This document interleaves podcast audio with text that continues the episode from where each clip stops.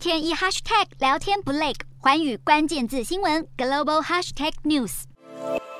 来自世界各地的伊斯兰教徒身穿白袍，绕行圣地麦加大清真寺中心的神圣建筑天房进行朝觐仪式。这么壮观的景象，其实已经许久未见。因为2019年爆发肆虐全球的新冠疫情，迫使麦加两年多以来都必须限制入境人数。今年的朝觐活动在当地时间七日正式登场，也是自疫情后首次开放外国信徒参与。预计有一百万名信徒，包括八十五万外国人来到这座城市参加这场伊斯兰教最大盛事。各大清真寺都挤满了人潮，其中还有许多人代替那些因疫情无法出国的年长家属，完成这份重要的宗教任务。而对政府重新开放外国信徒感到最开心的，还有当地的商家，因为朝圣人潮回流，也代表当地荒芜已久的观光业终于能重回以往繁荣。疫情爆发前，沙乌地阿拉伯每年可以从卖家朝圣者赚进大约三千六百亿新台币的收入。虽然今年朝觐活动规模已不如以往，但是却为沙国经济打了一剂强心针，更代表全球正渐渐地走出疫情阴霾。